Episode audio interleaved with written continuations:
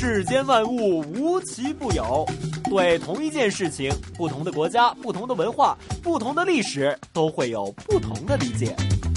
究竟有什么不同？马上为您揭晓。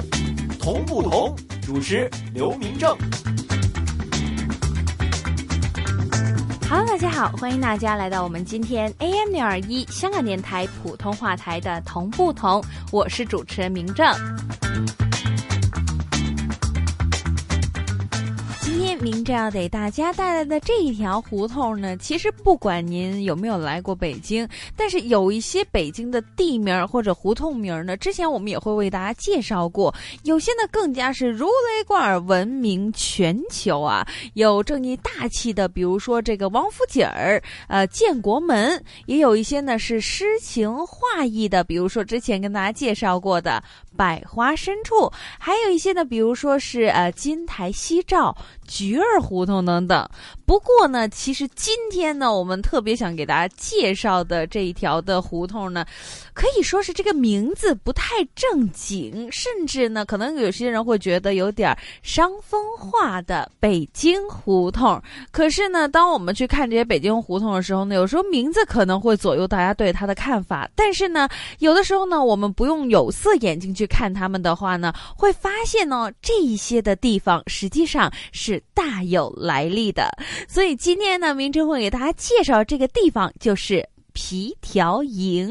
究竟什么是皮条呢？现在北京拥有的东西皮条营到底有什么区别？而拉皮条到底又是什么意思？在以前还有今天的这个词语，又会有什么样特殊的意义呢？一首歌曲回来之后，开始我们今天的通不通？名正连通北京互动专家，带您一听这一条皮条营。狼伯伯，狼伯伯，这个世界那么大，究竟有什么好玩的呢？嘿嘿嘿嘿，那你就去找找看吧。找不到的话，我就要把你给吃掉。哈哈哈哈哈！童言无忌。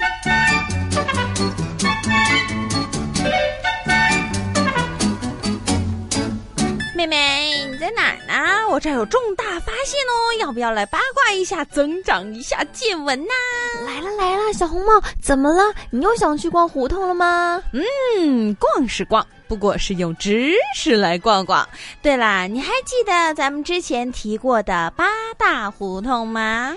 记得呀，一提到北京的胡同，很多人都会对我说：“啊，北京的八大胡同啊是非常有趣的，因为这里除了有很多很多传奇的青楼女子，也有不少的名人。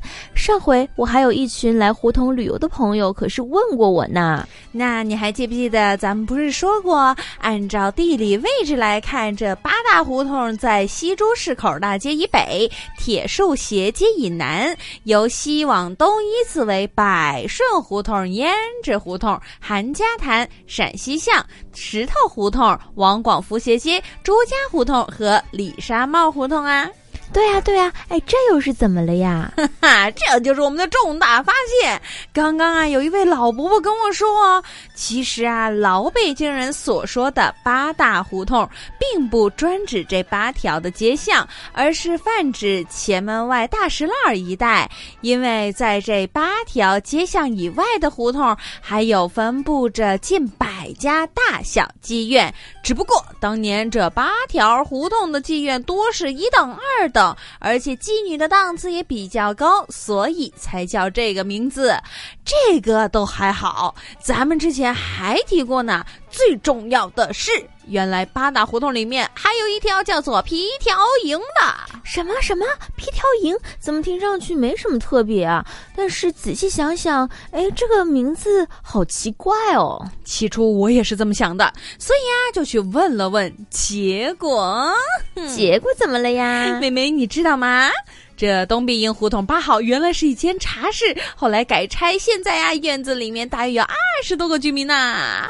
一间茶室原来能住那么多人呢！哎，等等等等，咱们怎么又说到茶室去了？你刚刚不是要解释什么皮条吗？哎，快说啊，可不要吊人家胃口了呀！那这样，妹妹，我一直都很困惑，为什么八大胡同好好的，无端端就多了一条皮条营？你能解开这个谜团，我就告诉你什么是皮条。哼，我当然知道了，刚刚的无知都是我装出来的。皮条营流传的八大胡同的说法里的一个胡同，而另一种说法里呢，这条胡同并不算在八大胡同的范围之内，代替它的是东北方向的朱家胡同。怎么样，我厉害吧？那你快告诉我喽！等一下哦，咱们先听一首好听的歌曲，之后回来告诉你这么复杂的学问，我要用一个小时来好好告诉告诉你。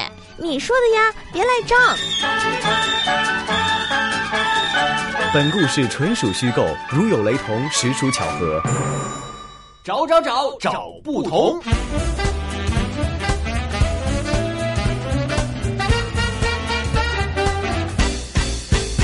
欢迎大家来到我们今天的同不同。今天明正会给大家带来的这条胡同，就是北京的。皮条营，北京的皮条营呢，其实呢，原来是我们的北京八大胡同里面的其中一条胡同。那么，究竟这条胡同今天和以前是什么样子？而且，其中的皮条指的又是什么呢？让我们马上邀请我们的香港大学专业进修学院语言及文史哲学系的刘老师，我们一起来介绍一下这条特殊的皮条营。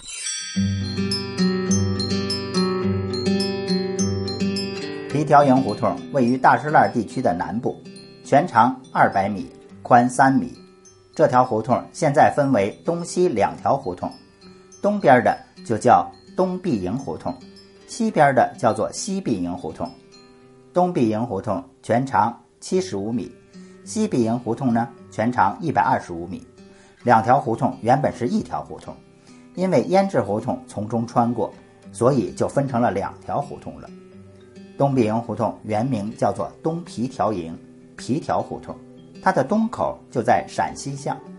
清朝末年，这条胡同里有几家半公开的妓院，主要是从百顺胡同的窑子里抢客。到了民国期间，这条胡同里最多的就是暗门子，所谓的暗门子，也就是暗娼。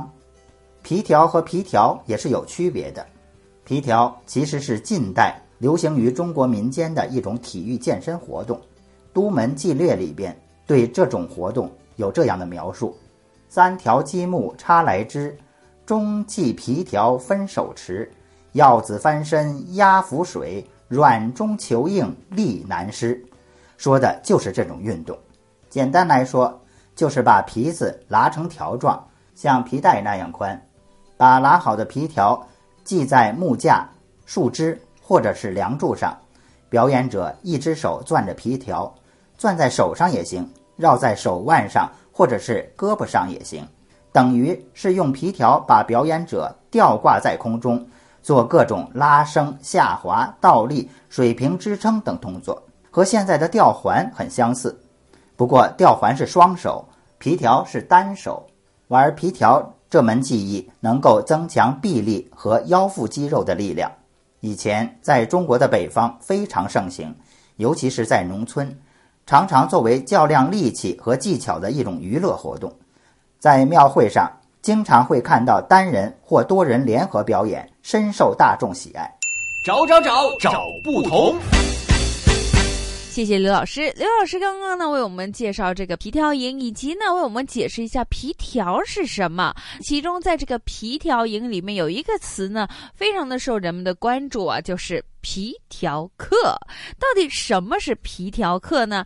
其实呢，在清朝时期呢，北京的皮条营呢，就是当时著名的红灯区，人力车夫呢，经常会在这儿的周边的区域呢去揽活儿。当一些的嫖客们上了车去皮条营去做这皮肉生意，所以久而久之呢，专在这周边转悠的人力车夫就被称作为了拉皮条。条的，也就是皮条客，再到后来呢，被引申到了替一些的妓女拉客的尖客身上。这皮条客三个字就这样成为了专用名词。那么，其实到了今天呢，这皮条客的这个词语当然呢是有所不同的。在今天的皮条客呢，现在呢会把这个拉皮条呢继续引申到了一些我们说是非正规渠道、非正常关系的地方上，为了谋取某种不合法的利益，从中。牵线搭桥的行为，从事这一种行为的人呢，就会被人叫做皮条客，而皮条客也就是以前老鸨拉皮条的意思。找找找找不同。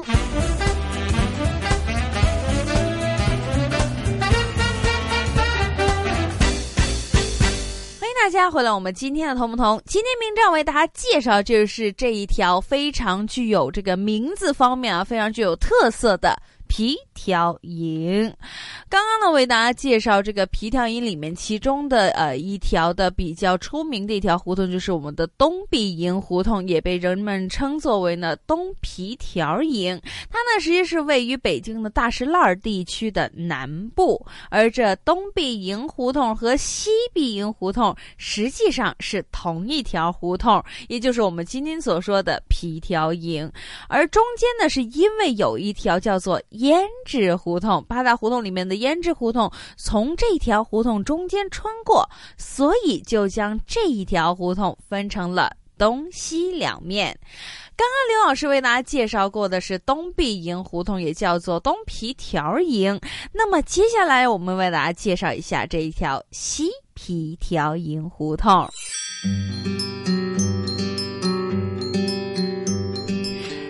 皮条营胡同这条胡同呢，全长有一百二十五米，宽三米，比我们这个东皮条营胡同的呢要长出大约近于一倍啊。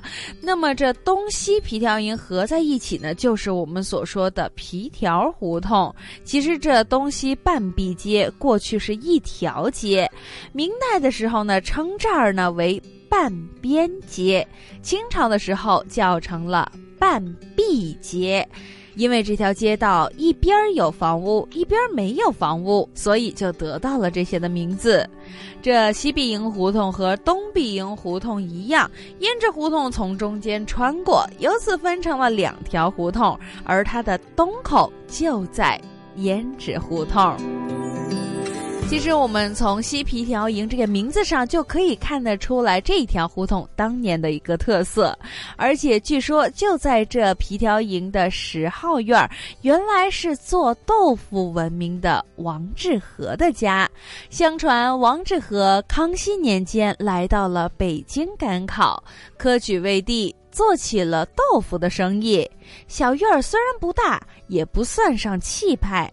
但是却透露出文化的追求。它的大门上面的对联是“春采碧海腾龙甲，花满天池起凤毛”。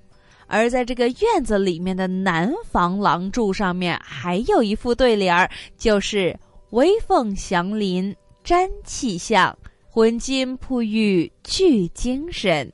而这里到了今天，也成为了皮条营的其中一个胡同特色。世间万物无奇不有，对同一件事情，不同的国家、不同的文化、不同的历史，都会有不同的理解。究竟有什么不同？马上为您揭晓。同不同？主持刘明正。小不同时间到。你找到了吗？同不同，Ringo，答案揭晓。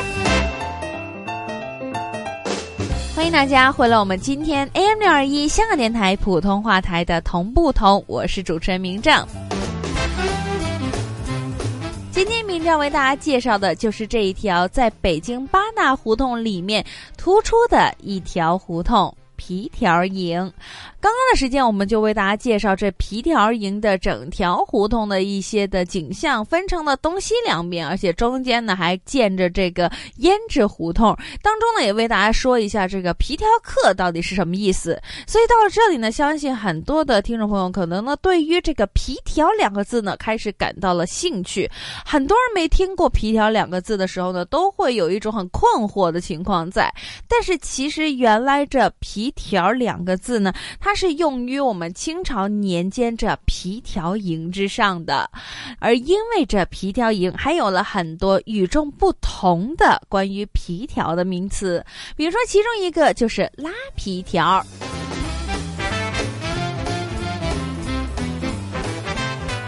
其实呢，拉皮条呢，就是指呢，通常会获得了一些好处，比如说是在现在我们的一些，比如说行政关系啊，或者说一些地属关系，尤其在国家和法律规章规定里面，不能够有经济利益掺和在里面。可是，在这一个以利益为主体的社会里面呢，其实无处不在都是利益关系。虽然呢，明文规定不能以经济利益来衡量一些事项。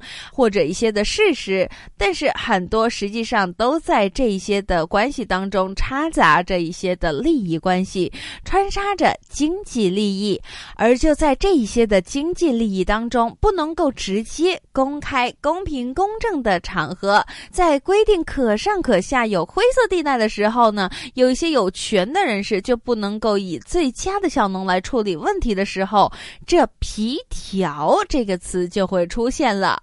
在这个时候呢，皮条客起了很大的作用，而拉皮条呢就有了很大的空间。皮条拉长了，双方的利益就得到了，而皮条客也会从中得到了一些的好处。所以呢，从刚刚例子来说呢，皮条呢其实就是呢双方的一些的利益中间的一条线呢，等于是，而皮条客相当于就是中介的意思。但是其实这拉皮条呢也是有。一定的风险的，而且更加不是一帆风顺的一件事情。有一些为了达到某一些的目的，在事情的过程当中会投下一些鱼饵，甚至呢更大的经济价值的财物，以至于这些，比如说我们以前听到的现金呐和贿赂等等。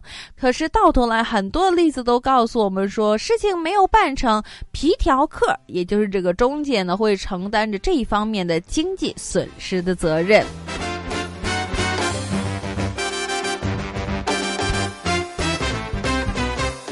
其中，我们刚刚说的拉皮条这个行为，原来还有着介绍贿赂罪的嫌疑。也就是说，介绍一些非法行为的中介，比如说是妓女和嫖客之间的中介，这些其实都是违法的行为。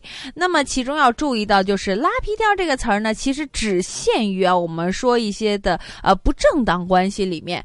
比如说一些的，我们说媒人在夫妻正式夫妻当中呢，就不可以使用这个词的。比如说，如果有人请你去做媒人，你跟人家说：“我来替你家千金小姐。”拉皮条，那么这句话呢，其实是首先是不成立的，第二呢也非常的不好听啊。所以有的时候呢，知道一些这些的负面的词语，或者说知道一些呢，呃，这些我们所说的啊，有一些比较俗啊，或者说不文雅的词语呢，除了说是增长见闻以外呢，明哲也觉得呢是一个呃避免自己堕入陷阱的一个方法。那么呢，接下来我们一首歌曲回来之后呢，会进入到我们今天最后的一个环节——大世界小玩意儿。今天继续。为大家介绍一下，跟皮条营一样，听上去很不含蓄，但是原来都是北京老地名的地方。大世界，小玩意儿。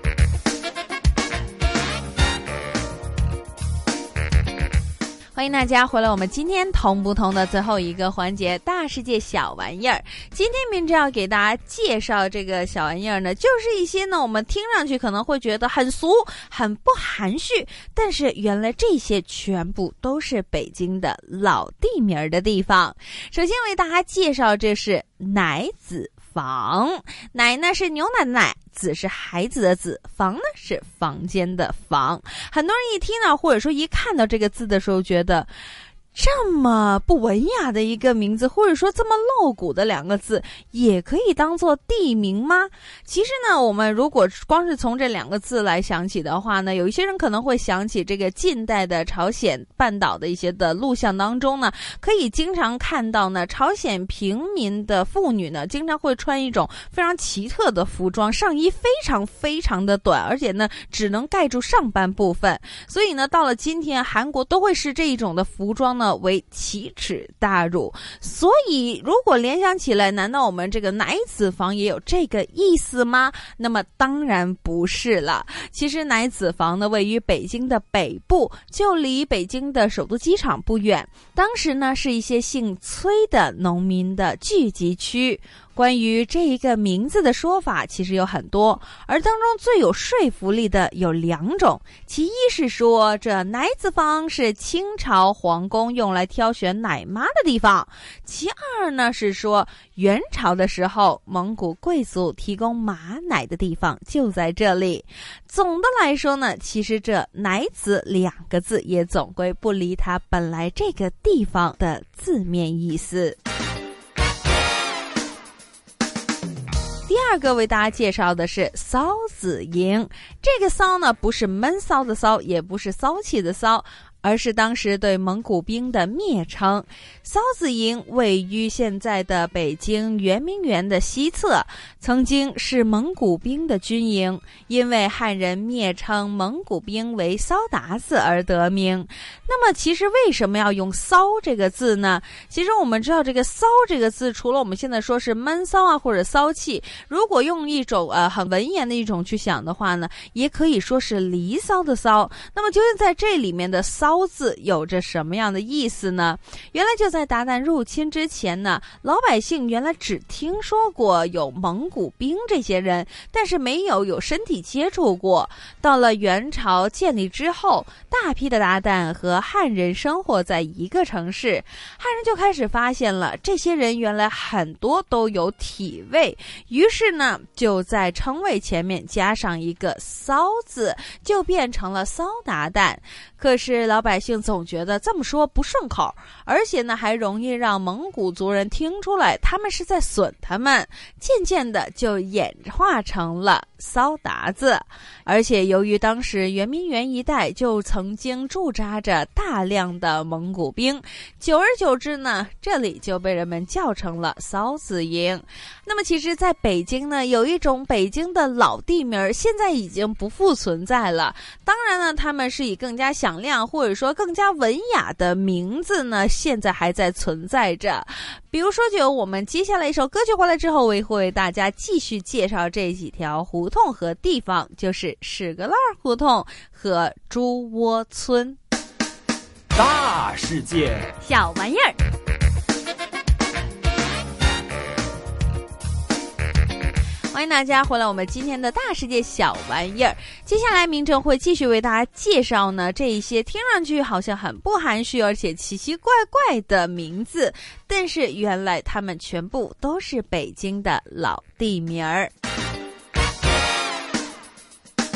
除了刚刚为大家介绍的奶子房还有骚子营以外呢，有一条胡同呢是比较出名的，可能很多人都会听说过，就是屎壳郎胡同。屎壳郎胡同位于北京的西城区，北起新街口四条，南至油果胡同。在清末的京师地名队当中，称作为屎壳郎胡同。屎壳郎是一种食粪的甲虫，人们猜测这个地方原来有可能是粪场，所以才有着那么多的粪客，也就是这一群的屎壳郎。在民国之后呢，因为这个名字不雅，所以呢就改名为了石刻亮。其实像屎壳郎胡同这样因为不雅而被修改的胡同名字还有不少。在二零一五年的北京市就就这北京市地名规划编制标准在网上征求意见的时候，北京市政府计划将一些的老北京不太文雅，又或者说跟我们今天这条胡同一样有一些露骨的地名进行了雅化。比如说在朱市口西大街的陕西巷内的。裤裆胡同，就改成了裤藏胡同，听上去呢优雅了许多。其中又比如把金毛胡同改称为了锦帽胡同，把粪场胡同改称为了粪章胡同，等等等等。除了胡同以外呢，老北京的村子的名字有的时候呢也非常的特别。比如说，在北京就有这么一条胡同，叫做造假村。造是人造的造，甲是甲乙丙丁的甲，村呢当然是村子的村。如果不看名字，人们一听肯定会以为这可能是一个卖假货或者说假货横行的村子，说不定还可能是北京的一个假货集中营，因为劣迹斑斑而被起了一个造假村的外号。那么，其实“造假”这个名字已经有六百多年的历史了，而且这一个名字的来历其实相当的高端，是和古代兵器有关系的。这造假城村是明永乐二年，也就是一四零四年的时候定名的，但是早在唐朝或者更早的时候，已经是行军驻军。制造兵器的地方和古战场。那个时候，村里面不但出产过制造盔甲的金属，而且还造过盔甲和其他作战的兵器。而随着后来的时代的推移，原来的造甲，也就是金字边加甲乙丙丁的甲，现在已经变成了另一个造甲了。除了造假村以外，另一个非常可爱的名字就是猪窝村。这一个位于北京西部山区门头沟的村子，可是风景秀丽的旅游胜地。当然，如果你要观赏着母猪上树、猪撞树上的奇观的话，那么这里一定不能够满足你了。其实，猪窝村猪是珠宝的猪，窝依然是猪窝的窝。这里是取自于附近的珍珠湖的“珠”字，这么看，人家的名字其实还是很有文化的。其实，在北京，每一个地名都有它独特的文化和历史底蕴。它的名字也许就讲述了这个地方的故事。名字改了，承载故事的载体也就断了。阳春白雪也好，下里巴人也罢，正是各种各样不同风格的地名，才组成了只属于北京这个城市的文化记忆。